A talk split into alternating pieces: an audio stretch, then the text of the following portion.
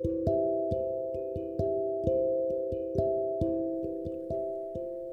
everyone, welcome to today's Bible the podcast. I'm Sarah.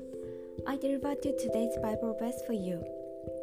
Now, if God so clothes the grass of the field, which today is, and tomorrow is thrown into the oven, will He not much more clothe you, O you of little faith? Amen. No matter how worried you may be, the problem will be not solved, and your mind and body would be ill. It is God who cares for us. It depends on God to cross or not, to live or die. Since He is a good God, He will never forget us. Thank you for listening. Hope you have a wonderful day.